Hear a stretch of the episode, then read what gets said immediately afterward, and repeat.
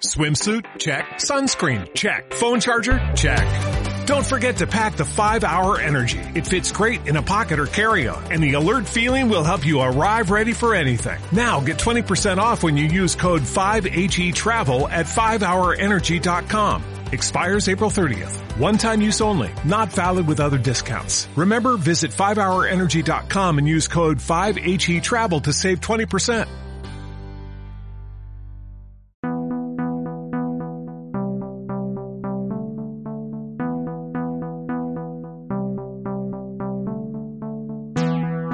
Acúfeno Podcast, porque cuando todos callan, el silencio se escucha.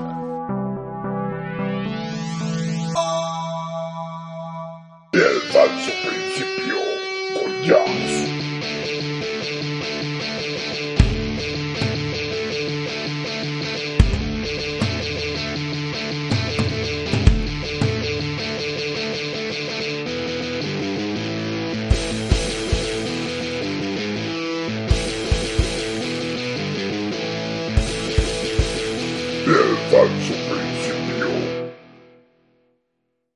El árbol de la anarquía ha sido fecundo, aun cuando sus abundantes frutos no siempre han madurado en campo fértil.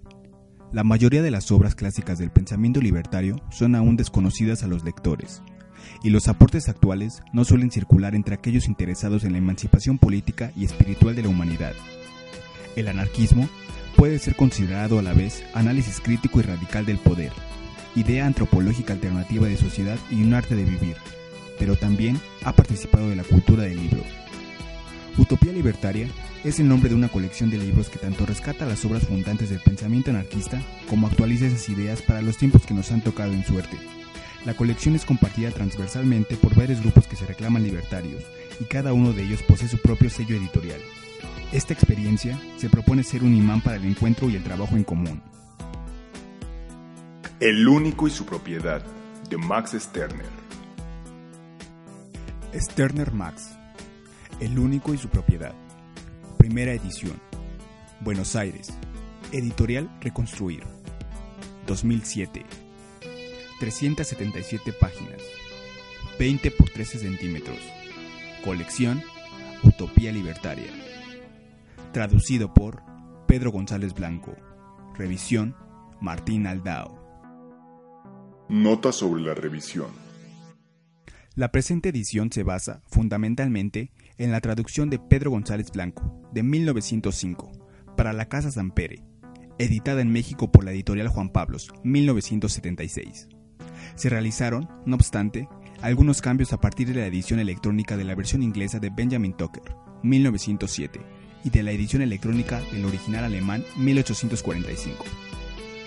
Se agregaron faltantes, se modificaron los párrafos para que coincidieran con el original y se adecuó la redacción al lector argentino cambiando, por ejemplo, la segunda persona del plural por la tercera y reemplazando inversiones del tipo entendíase, sábese, por se entendía, se sabe, etc.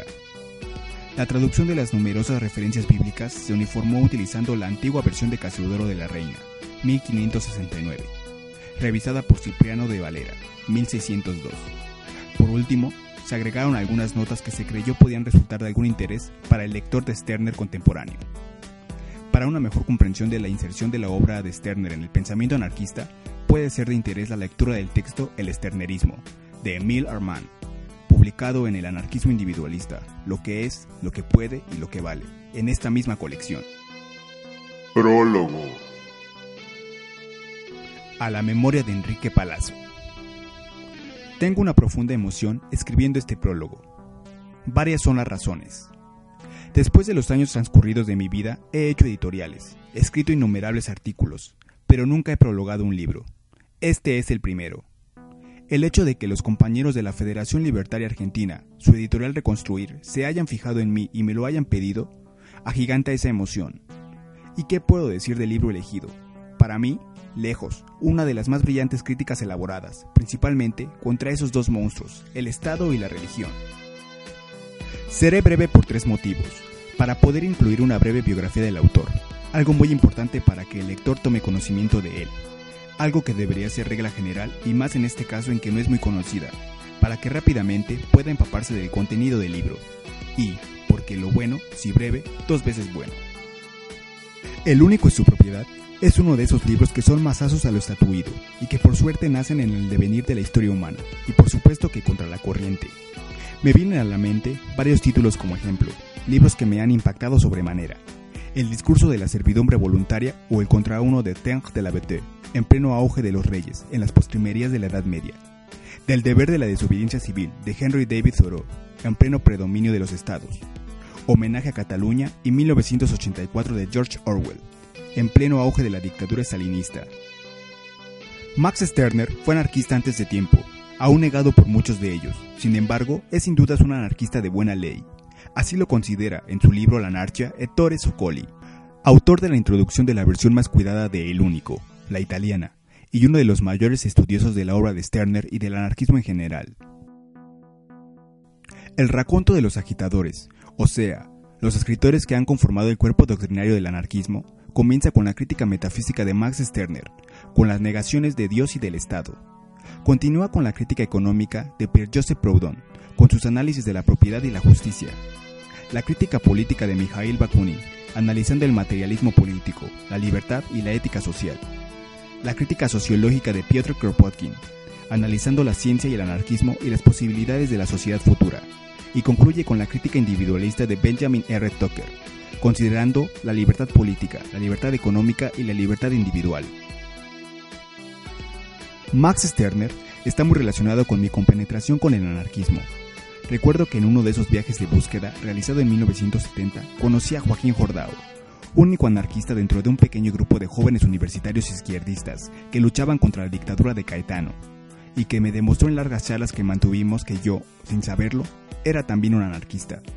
Luego llegaron las lecturas y el conocimiento, comenzando por una reseña de André Lode, titulada Historia, Fundamentos y Direcciones del Pensamiento Libertario, publicada en Nuevo Planeta de marzo-abril de 1970, donde el pensamiento de Sterner tenía un lugar relevante y fue su ideología con la que me identifiqué más profundamente. Decía más arriba que este libro nace contra la corriente. Dentro de un grupo de jóvenes, discípulos de Hegel, integrantes del Círculo Los Libres, donde imperaba el colectivismo socialista y el antiindividualismo preconizado por el maestro, Sterner lanza en 1844 esta obra. Y ese fue, quizás, el problema. Los libros masazos, como toda idea masazo que salen al cruce de lo estatuido, son al principio negados, principalmente por la inteligencia, que en la gran mayoría de los casos, por no decir siempre, no es más que el funcionariado del poder. Por eso es siempre tan fácil para los poderosos acallar a los que se le oponen, casi siempre un individuo aislado, ya que los que lo rodean están masificados por la escuela, los mes media, las religiones. Esos libros ideas son los que también describe Jade Yogue en el Humanisferio. Este libro no está escrito con tinta, sus páginas no son hojas de papel. Este libro es acero forjado en 8 grados y cargado de fulminato de ideas. Es un proyectil autoricida que disparó en cantidad de mil ejemplares sobre el pavimento de los civilizados. Ojalá vuelen lejos sus cascos y oraden las filas apretadas de los prejuicios. Ojalá la vieja sociedad se desmorone hasta en sus cimientos.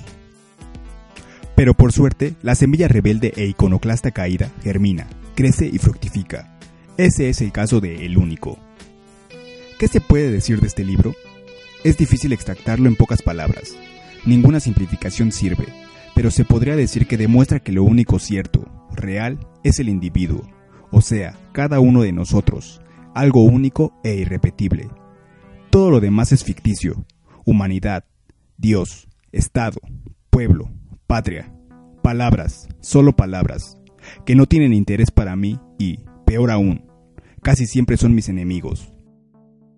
Dios y la humanidad no han basado su causa en nada, en nada que no sea ellos mismos. Yo basaré, pues, mi causa en mí. Soy como Dios, la negación de todo lo demás. Soy para mí todo soy el único. Repitiendo el final de la introducción. Lo divino mira a Dios, lo humano mira al hombre. Mi causa no es divina ni humana, no es ni lo verdadero, ni lo bueno, ni lo justo, ni lo libre. Es lo mío, no es general, sino única, como yo soy único. Nada está para mí por encima de mí. ¿Qué se puede decir del autor, además de lo escrito en su biografía? Quisiera repetir el comienzo del prólogo de Walden de Henry David Thoreau, escrito por Henry Miller, refiriéndose a Thoreau, pero en mi caso, aplicándolo a Sterner. De ninguna manera es un demócrata, tal como hoy lo entendemos. Es lo que Lawrence llamaría un aristócrata del espíritu, o sea lo más raro de encontrar sobre la faz de la Tierra, un individuo. Espero haber conformado al lector y a los editores. Los dejo con Max. Vicente Eloy Cano, agosto de 2003.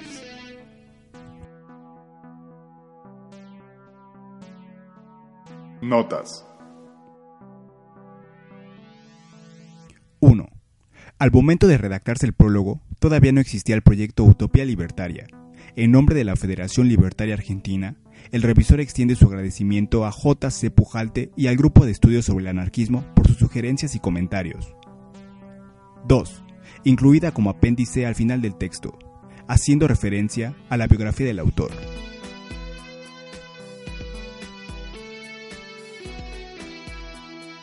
Acúfeno Podcast. Porque cuando todos callan, el silencio se escucha.